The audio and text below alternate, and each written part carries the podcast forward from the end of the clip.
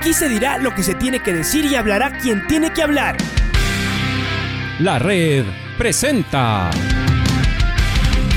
la charla del día a llevar una trayectoria que todo el mundo conoce, Carlos el Demoledor. Que la comunidad sepa de lo grande que fue Luis Chocho San Martín. Este año nuevamente jugar Copa Libertadores nos ilusiona mucho. La red. Los protagonistas lo dicen todo junto a los periodistas de la red. La camiseta más linda que me pude haber puesto en mi vida, ¿no? La camiseta de la selección. Los grandes clubes no priorizan competiciones, las disputan. En este año 2021 la selección se juega prácticamente su futuro. En donde estés y a la hora que tú quieras. Bienvenidos. Un verdadero privilegio, por supuesto, una felicitación grande Andrés. Además, Andrés, lo hemos visto eh, como atleta el domingo y como entrenador el sábado, ya completo. Es decir, esto no es común en el deporte de élite, ¿no? En cualquier disciplina deportiva, que un atleta que, además, eh, eso, está en los más altos estándares de, marcas, de, conseguir eh, triunfos, además se encargue de preparar, en este caso, a otra atleta que también está en ese nivel y que está en las eh, Olimpiadas. Así que, Andrés, cuéntenos de esto, de estas ah, alegrías, de este sudamericano organizado en la ciudad de Guayaquil, de lo que es competir acá en una pista flamante y de soñar con los Juegos Olímpicos, ya sea usted corriendo o dirigiendo desde un costadito. ¿Cómo es que puede hacer las dos cosas? Bienvenido, Andrés de la Red, le saluda Alfonso Lazo. Bueno, muy buenos días, un saludo a todos, hoy escuchas, muchas gracias por la por la invitación. Bueno, en realidad muy muy contento con el resultado, eh, por tanto de las chicas eh, que están bajo, bueno, dentro del equipo de mi dirección, eh, junto a Carlos Vélez, como son eh, Morejón y Erika Sena de Brasil. Y bueno, a la vez también muy contento por el resultado eh, propio que se dio el, día de ayer en el evento. Bueno, todo forma parte de la preparación hacia Juegos Olímpicos, entonces es gratificante que sea eh, demostrar que estamos por el buen camino. Háblenos de, de, la marca de Glenda del otro día, es decir, ¿qué significa no solo el récord sudamericano, sino sobre todo el haber impuesto la mejor marca del año en 20 kilómetros? ¿Qué significa eso, Andrés? Bueno, es muy motivante, estamos una etapa, todavía nos queda mucho por exprimir de cara a Juegos Olímpicos. Esperamos este fin de semana primero recuperarnos satisfactoriamente de este evento y luego poder hacer una muy buena prueba que, como digo, son de preparación allá en, España y, y bueno, luego encarar la fase final a Juegos Olímpicos. Lo, de Glenda me deja muy satisfecho, en realidad una muy buena marca. Eh, sabíamos el potencial que, estaba ella, habíamos realizado un campamento en Estados Unidos, luego viajamos hacia Guayaquil para hacer un evento Tuvimos algunas complicaciones de salud por tema, bueno, eh, y del viaje, vacunas y todo eso, pero eh, bueno, ahora pudimos demostrar el verdadero nivel en el que estamos. ¿Ya están vacunados? Eh, ¿Cómo les ha ido con eso, Andrés? Sí, sí, nosotros nos, nos habíamos vacunado cuando estábamos haciendo un cambio de entrenamiento en Estados Unidos en los meses de marzo, abril, entonces justo se había abierto la vacunación libre allá y bueno, accedimos. Ah, esa es una, por otro lado, muy buena, muy buena noticia. A ver, ¿y lo suyo cómo está? ¿Cómo está su, su nivel? Y a ver, y yo le vuelvo a preguntar esto. ¿Y es posible sin que eh, se complique su preparación el estar atento a lo que hacen eh, eh, las otras atletas? Es decir, que usted los las, las pueda conducir sin problema. Bueno, es algo que llevo realizándolo muchos años en realidad. Yo asumí la dirección de Erika Sena de Brasil aproximadamente en el 2010. Entonces, pero Glenda es algo nuevo, eso recién iniciamos eh, a finales del 2019, luego de una participación que puede calificar desastrosa en el Campeonato Mundial de Doha. Eh, habíamos tenido una conversación con ella y, bueno, conversó conmigo, conversé también con, con Erika que es parte eh, fundamental del equipo con Carlos y bueno, decidimos asumir un reto a la, vez incluso complicado ya que Erika y Glenda son rivales directos en la prueba. Eh, como le digo, ya muchos años de, de esta manera trabajando con Erika, asumí su trabajo cuando era creo que rankeada entre las cuatro o cinco de Brasil y actualmente es la cuarta o quinta del mundo. Entonces es muy satisfactorio que mejorado tanto su nivel y esperamos eh, alcanzar un nivel eh, mínimo similar o mejor con Glenn. Bueno, ¿y cómo va esa relación entre las dos atletas? Lo que usted dice, sí, claro, si son rivales, pero, pero seguramente también compañeras. ¿Cómo va esa, esa relación? Y, y a lo mejor incluso el entrenar juntas puede ser también una motivación para mejorar marcas.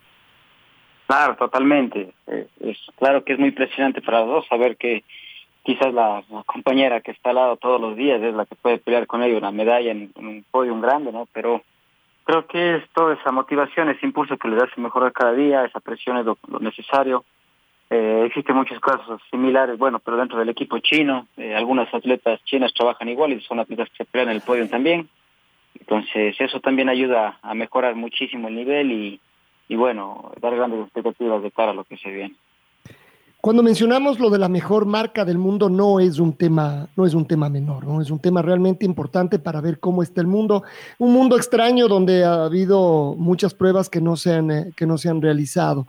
Pero ¿cómo ve a las dos atletas ecuatorianas, no sé si decir particularmente a Glenda, en estos dos meses de cara a lo que podría pasar en los Juegos Olímpicos, a sus rivales, a la progresión que sus rivales podrían tener? en esa lucha por un podio soñado, ¿no? Es decir, uno sabe que aquí es de cronómetros y no hay cómo engañarse. Y cuando uno ve que un cronómetro funciona bien, entonces, por supuesto que, que sueña. De cara a ese podio, ¿dónde están las nuestras? ¿Dónde está Glenda, eh, Andrés? Bueno, creo que en el atletismo, ¿no? En se tiene ya un análisis un poco más frío y se puede ser un poco más exacto en eso tenemos claro que para Juegos Olímpicos existen muy pocas atletas que estarían peleando ese nivel, eh, podría decir de una forma real. Eh, están atletas chinas, eh, una atleta italiana eh, y bueno, en ese grupo también está Erika y Glenda. Entonces son creo que un grupo de seis, quizás una o dos más que son las que tienen que estar peleando por las medallas. Entonces con, con Erika lo hemos hecho, en Doha conseguimos un cuarto lugar, entonces ahora lo que esperamos en los dos últimos mundiales, Erika fue cuarto lugar, siempre peleando con chinas, entonces esperamos que con, con Glenda y en ese plus que están alcanzando los dos un muy buen nivel, poder dar una gran pelea y, y bueno, podernos sobreponer al equipo chino que, que, es en realidad muy fuerte, lleva muchos años en la élite y, y bueno, es lo que estamos intentando también. La edad de Glenda, ella es muy jovencita todavía, ella está claro que tiene para crecer. Y uno dice, en una prueba como 20 kilómetros, eh, ¿esta ya es Olimpiada? O uno dice, no, la progresión es que sea en cuatro años. Ahí, si ahora está bien, ahí llegaría mucho mejor. ¿Cómo funciona en esta prueba en particular, Andrés? Bueno, cuando asumimos la preparación de Glenda, lo que se buscó es hacer que obtenga un muy buen rendimiento en los Juegos de Tokio, pero buscando Glenda futuro también. Entonces es lo que se está haciendo ahora. Eh, queremos alcanzar muy buen rendimiento de ella. Sabemos que si llega un muy buen rendimiento podemos pelear cosas grandes, pero también pensando en el futuro. No, no, queremos que luego de, Juegos Olímpicos no quiera saber nada más del deporte, que casi está pasando eso. Y ya cuando asumió, un poco antes de asumir el reto con nosotros, estaba con ya un pie y medio fuera del deporte, ya que ya no quería saber nada de esto. Entonces eh, cambió todo y bueno, ahora está muy motivada, con ganas de seguir trabajando y, bueno, esperemos que todas las cosas sigan fluyendo de la mejor manera para poder conseguir buenos resultados. ¿Por qué, Andrés? ¿Por qué esto que usted nos dice de, Glenda, desmotivada? Es decir, ¿porque no había competencia, por la pandemia, por el encierro? ¿por no, no, no, no, no, hablo del 2019, que ella había hecho una marca estratosférica en La Coruña, no sé si... ¿Cómo no? ¿Cómo no? sé el 2019, pero Luego, cuando fue al campeonato mundial, llegó como una de las favoritas y quedó, si no esté mal, el lugar 38, que es malísimo para esas condiciones que tiene ella. Entonces, la sonrisa tuvo una desmotivación muy grande en el deporte, tenía muchos problemas físicos, muchas lesiones. Entonces, había llegado un punto que dijo, ya, no quiero saber de esto. Entonces, prácticamente estaba casi retirada. Después eh, decide mudar todo y contacta conmigo. Yo tuve que tener, como digo, algunas aprobaciones dentro de mi equipo y, y bueno, se dio ese paso para también asumir la responsabilidad con Glenda también. Ah, excelente. No, no, y después de lo de ayer, otra vez ver que está en el, en el gran nivel. A ver, ¿y usted? A ver, Andrés, ¿cómo está? ¿Cómo van sus marcas también? Es decir, esto ya es hablar de, de uno mismo, de ver la progresión, de ver cómo puede, cómo puede llegar. y usted además que es un atleta experimentado. ¿Dónde está? ¿Dónde está su camino? ¿Cómo le ha afectado también esto de que haya pocas competencias? Bueno, siempre fue algo complicado, ¿no? Creo que todos los deportistas nos, nos complicó mucho. Nosotros ya tuvimos una experiencia grandísima el año anterior de, sentirnos que, está, que no estábamos a igualdad de condiciones, en especial con los atletas europeos. Yo había viajado a un evento en República Checa, en Eslovaquia, a finales del año, en octubre, y quedé en tercer lugar en una prueba del circuito mundial. Entonces conversaba con, con un atleta y, me, y conversamos, ¿a cuánto tiempo no pudiste entrenar por la pandemia? Él me dice tres días, yo, ah, yo tres meses en casa encerrado. Entonces las cosas no, fueron tan fáciles, creo que para toda Sudamérica, para, para mucha gente del mundo tampoco, pero pero creo que pudimos asumirlo de una buena manera. Ahora me encuentro en una muy buena forma. Eh, quiero llegar a una forma muy similar a la que alcancé el 2016 y estoy seguro que si llego a un nivel del 2016 que, que voy a estar en una de mis mejores zonas deportivas y, puedo eh, solventar también toda la, parte técnica de la marcha, eh, con seguridad puedo pelear también cosas grandes. Vaya, esas son realmente buenas noticias. A ver, Andrés, y aquí viene esto que, seguramente es una motivación más allá de la, de la tristeza, lo sentimos todos, ¿no? El fallecimiento de, su padre, ¿no? De, don Luis Chocho, además formador de grandes eh, figuras. ¿Cuál fue el legado en usted de su padre? casi es una obviedad, ¿no? Porque no solo era entrenador, sino otra vez, la persona más, más cercana. Pero ¿cuál es ¿Cuál el legado? ¿Qué, qué es lo que habría que destacar de, él? Y, en la memoria todo esto que usted está haciendo con usted mismo y con otros atletas. Bueno, es algo complicado conversar sobre eso, pero eh, no, bueno, siempre, siempre tengo todo, todo eso en mi mente y, bueno, creo que es un legado de responsabilidad, de mucho, mucho trabajo y bueno, y, pelear por cosas grandes en realidad. Eh, siempre habíamos aspirado eh, a cosas grandes con él, entonces eh, siempre fue mi mentalidad a ello. Entonces, eh, creo que es algo que, que, nos, dejó marcados, creo que a todos los que habíamos trabajado en alguna parte de nuestra carrera deportiva con él, fuimos muchísimos atletas y eso en realidad eh, puedo decir que, que, nos marcó a todos, ¿no? Y en lo personal me motiva mucho. Estamos hablando con Andrés Chocho, marchista ecuatoriano y entrenador de marchistas ecuatorianas a la vez. Eh, gracias Andrés por contactarse con nosotros, por permitir conversar, eh, permitirnos conversar con usted. Em, en cuanto tiene que ver a, su, a su carrera, eh, a la extensión de su carrera, ahora que también está entrenador, ¿se ha puesto a pensar hasta cuándo se extenderá, hasta cuándo usted podrá estar en las dos actividades, luego ya dedicarse solamente a la una? Bueno, como, como justo decía que al momento llevo, vamos, casi 11 años haciendo con ese trabajo con la, una de las mejores emergentes del mundo, con Erika Sena, brasilera, entonces creo que es algo que me motiva mucho y, y creo que es una de las cosas por las cuales yo sigo entrenando, por las cuales sigo entrenando, por las cuales yo puedo seguir sacando resultados, me motiva mucho y me distrae mucho también cierta responsabilidad para ciertos atletas. Obviamente no lo podría hacer solo, junto a mi trabajo a Carlos Valle, que también está en la parte técnica y hace un trabajo importante para que yo también pueda seguir entrenando, porque eh, es imposible estar eh, en dos lugares a la vez, entonces eh, es algo que, que, necesito cierta colaboración, me ayuda mucho Carlos en ese aspecto y podemos llevar todo, podría decir, de una muy buena manera. ¿Cómo ve el futuro eh, del atletismo y de la marcha? En pocas, no sé si decir semanas, meses, va a haber un cambio de, presidencia, si no estoy mal, ¿no? De la, de elecciones de la Federación de Atletismo. Ahí eh, ha estado el señor Bravo, que sabemos que es muy cercano a la marcha, lo cual a propósito ha generado también algunas quejas de otras disciplinas deportivas dentro del deporte. Eh, mm, pero bueno, em, a, futuro, ¿cómo lo ve Andrés en esta parte? Una organizativa, dirección, de, directiva, ¿no es cierto?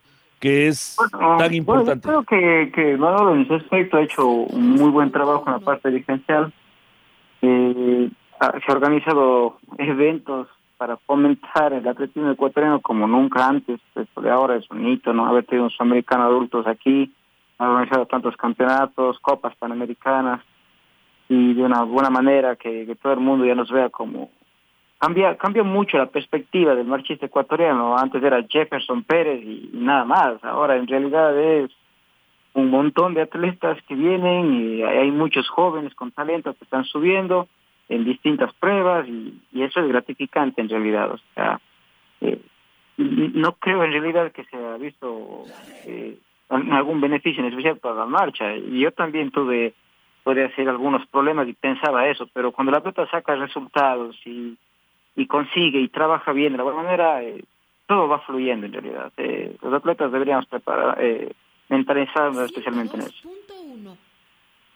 Y después, ¿cómo ha sido el apoyo para del Ministerio de Deporte, la Federación de Atletismo en esta en este camino rumbo a las Olimpiadas? Porque hay de, distintas, em, tenemos distintas realidades, ¿no? Unos que no han recibido nada de apoyo, otros que han recibido recibido ofrecimientos y los apoyos esperan que lleguen en algún momento, otros que ya tienen las partidas presupuestarias y que hasta ahora no les llega, y otros que han tenido cumplidamente sus, eh, sus, eh, sus sueldos, sus recursos incluso con algún pequeño retraso, pero bueno, finalmente lo han cumplido. En la marcha, ¿cómo es, Andrés? Particularmente usted, con Glenda, con quien está cerca, con Erika, ¿cómo ha, cómo ha sido este, este tema?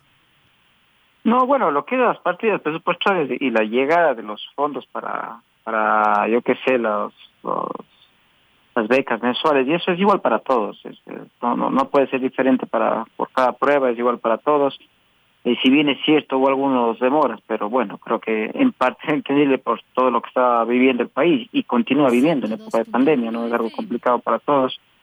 Pero creo que en el caso nuestro hemos tenido el apoyo necesario para viajar. Tengo entendido que por parte de Secretaría del Deporte especialmente, por parte eh, se tiene lo que es atletas priorizados, que son los que están en cierta categoría de beca por encontrarse en cierto nivel entonces, ellos en realidad, podría decir, tenían asegurada cierta parte de su preparación.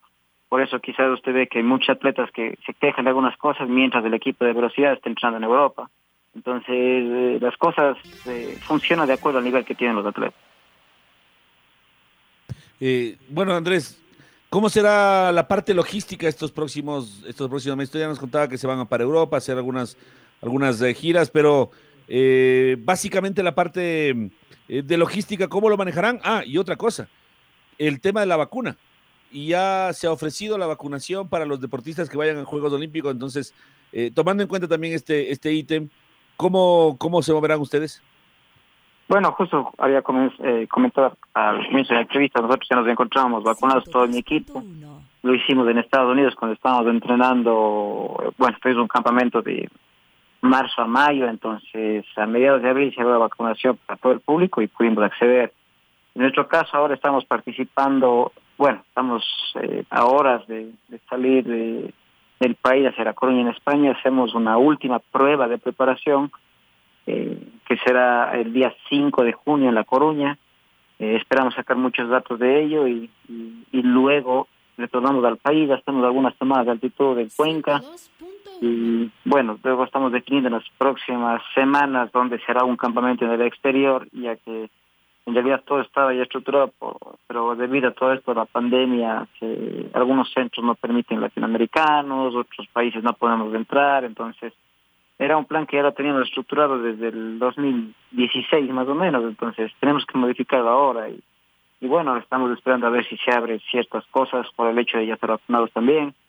Y después de eso preparar algo también en Guayaquil. Y, bueno, es, quedan dos meses, en realidad parece algo de tiempo, pero va a pasar muy, muy rápido.